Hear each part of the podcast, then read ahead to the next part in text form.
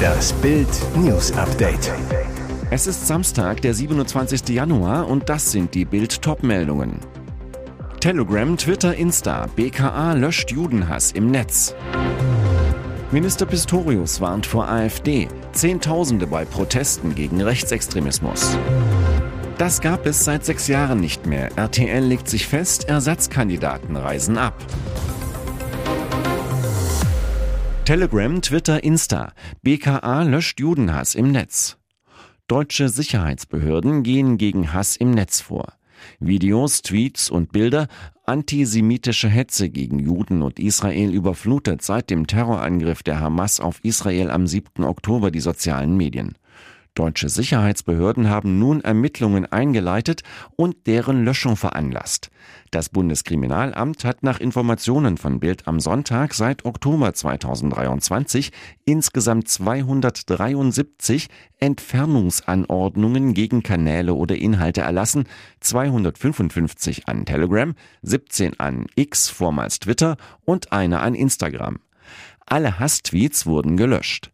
Im gleichen Zeitraum wurden weitere 2977 Löschersuchen an andere Online-Service-Provider übermittelt.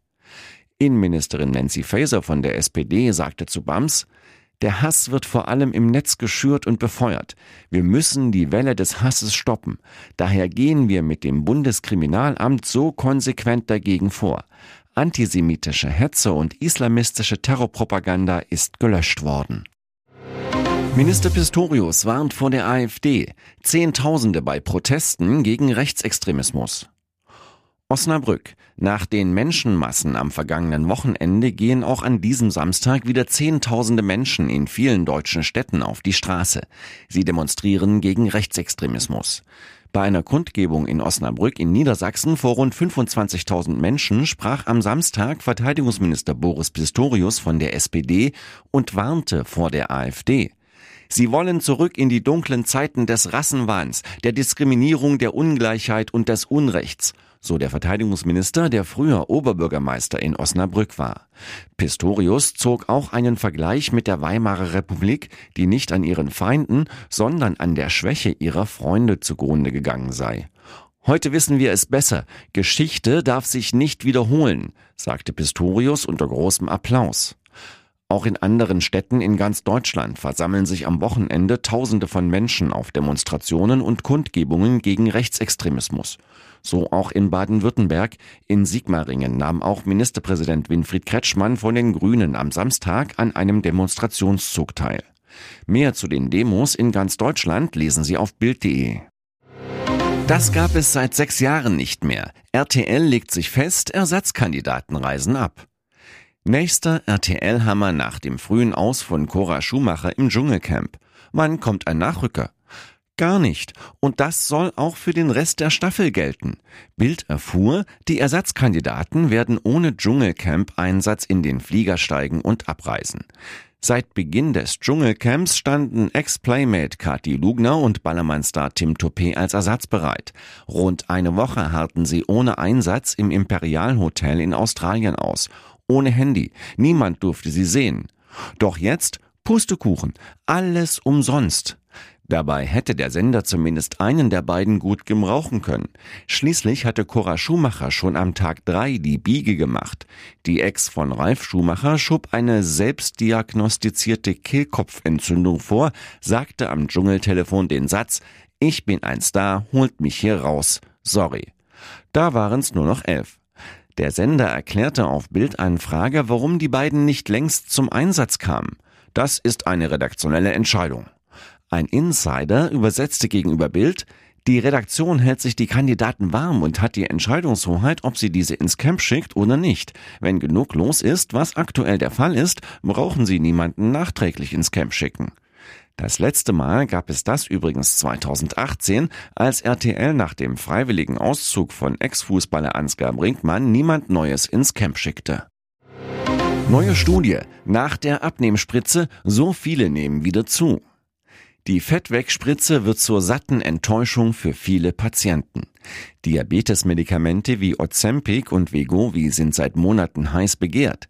Als Abnehmspritze lassen sie überflüssige Pfunde purzeln, ganz ohne Sport und Diät. Allerdings eine Studie belegt jetzt, dass der Abnehmerfolg durch die Spritzen leider nicht von langer Dauer ist. Etwa jeder fünfte Patient sei demnach nicht in der Lage, das durch Ozempic und Wegovi verlorene Gewicht zu halten. Das zeigt ein Bericht auf Epic Research.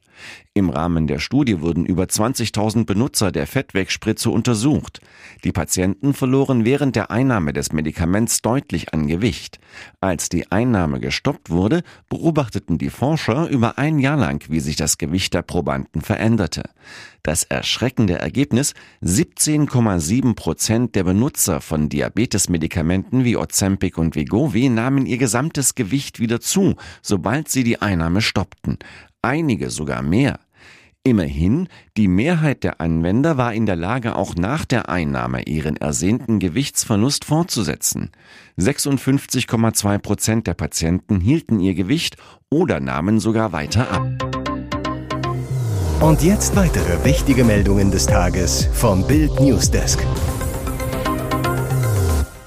Bahnstreik endet früher als geplant. Züge fahren ab Montag wieder. Ab Montag sollen wieder Züge im Fern- und Regionalverkehr fahren. Bis zum 3. März soll es keine neuen Streiks geben. Nach vier Tagen Bahnstreik und wüsten Beschimpfungen der GDL gegen den Bahnvorstand gibt es nach Bildinformationen wieder Gespräche zwischen Bahn und Gewerkschaft. Der Streik soll vorzeitig beendet werden. Für die weiteren Verhandlungen soll es auch Moderatoren geben, falls die Gespräche stocken. An ihren Forderungen will die Gewerkschaft festhalten. Ziel bleibe eine 35-Stunden-Woche ab 2028, sagte GDL-Chef Klaus Weselski. Wir werden diesen Streik erfolgreich zu Ende bringen und dann schauen wir, was passiert. Wenn es auf Seiten der Bahnspitze keine Bewegung gebe, werden wir wieder streiken. Dieser Ausstand könne dann noch länger dauern. Jetzt hat es offenbar in der Nacht zu Samstag Gespräche gegeben. Er war Soldat, er bekam keine Hilfe. Die traurige Geschichte des Geiselnehmers von Ulm. Er nahm sechs Geiseln, verschanzte sich in einem Starbucks. Dann verlangte er von der Polizei, dass sie ihn erschießen soll. Die Geiselnahme von Ulm erschreckt. Eine Tat, die ihre Opfer wahllos im alltäglichen Leben traf. Und doch macht sie nachdenklich, denn der Geiselnehmer, ein ehemaliger Soldat, hätte dringend Hilfe gebraucht und bekam wohl keine. Der Mann war am Freitagabend zum Schichtwechsel in die Starbucks-Filiale am Münsterplatz in Ulm gekommen. Sechs Menschen nahm er dort in seine Gewalt, ließ fünf wieder frei. Nur eine Geisel zwang er, bei ihm zu bleiben, bedrohte diese mit einer Waffe. Bild erfuhr, der Täter ist Afghanistan-Veteran, war dort zweimal im Einsatz. Seit wohl drei Jahren leidet er unter einer posttraumatischen Belastungsstörung. In einer Spezialklinik der Bundeswehr-Uni in Berlin soll er sich um die Behandlung beworben, doch bislang keinen Platz bekommen haben. Erst vor einer Woche soll er Verwandten gesagt haben, er wolle sich von Polizisten erschießen lassen. Seit ein paar Tagen war der Iserlohner in NRW als vermisst gemeldet. Die Hilflosigkeit endete womöglich in der Geiselnahme. Angeblich soll er dabei ein Afghanistan-Shirt getragen haben. In deren Verlauf ging er schließlich mit einer Softwarewaffe gezielt auf die SEK-Beamten vor dem Café zu. Sie schossen viermal, verletzten den Mann lebensgefährlich. Er liegt angeblich im Koma. Die Geisel konnte unverletzt befreit werden. Sie wird von der Seelsorge betreut.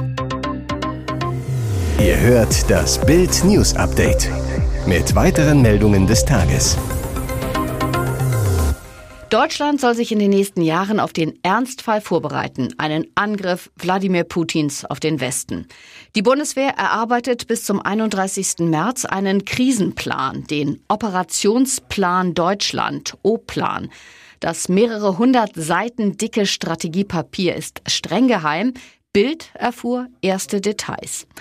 Die Experten gehen nicht davon aus, dass Deutschland direkt an eine Kriegsfront grenzt. Stattdessen wird es Transitland. Unter anderem müssen Panzer, Raketen etc. durch Deutschland Richtung Front transportiert werden. Größte Bedrohung zunächst Cyberangriffe, zum Beispiel auf Kraftwerke und das Handynetz, Sabotagen, zum Beispiel am Schienennetz und Desinformationskampagnen. Der O-Plan will sicherstellen, dass im Ernstfall Soldaten, Panzer etc. schnell an die Front kommen. Bedeutet, es wird Transportachsen, zum Beispiel bestimmte Autobahnen oder Zugstrecken geben, die dann für den Zivilverkehr gesperrt werden. Unternehmen sollen die Bundeswehr unterstützen, unter anderem die Versorgung von Panzern und anderen Militärfahrzeugen mit Benzin sicherstellen. Und die Bürger sollen Freiwilligendienst leisten. Da viele Soldaten an der Ostflanke gebraucht werden, fehlen sie im Land, zum Beispiel zum Schutz von Kraftwerken. Hier sollen die Freiwilligen aushelfen. Bis zu sechs Regimenter werden gegründet. Hier ist das Bild News Update. Und das ist heute auch noch hörenswert. Paukenschlag im Rufmordprozess gegen Ex-US-Präsident Donald Trump. Trump muss der 80-jährigen Journalistin E. Jean Carroll 83,3 Millionen US-Dollar, das entspricht rund 77 Millionen Euro, Schadenersatz zahlen. Carroll hatte zum zweiten Mal gegen Trump wegen Verleumdung geklagt und bekommt jetzt zum zweiten Mal eine Entschädigungszahlung zugesprochen. In einem ersten Prozess im Mai 2023 hatte eine geschworenen Jury es als erwiesen angesehen, dass Trump Carroll 1996 in der Umkleide Umkleidekabine eines New Yorker Nobelkaufhauses angegriffen, sexuell missbraucht und später verleumdet hatte. Der Ex-Präsident bezeichnete Carol immer wieder als Lügnerin und sagte, er kenne sie gar nicht. Die Geschworenen sprachen der Journalistin damals eine Entschädigung von 5 Millionen Dollar zu, etwa 4,65 Millionen Euro.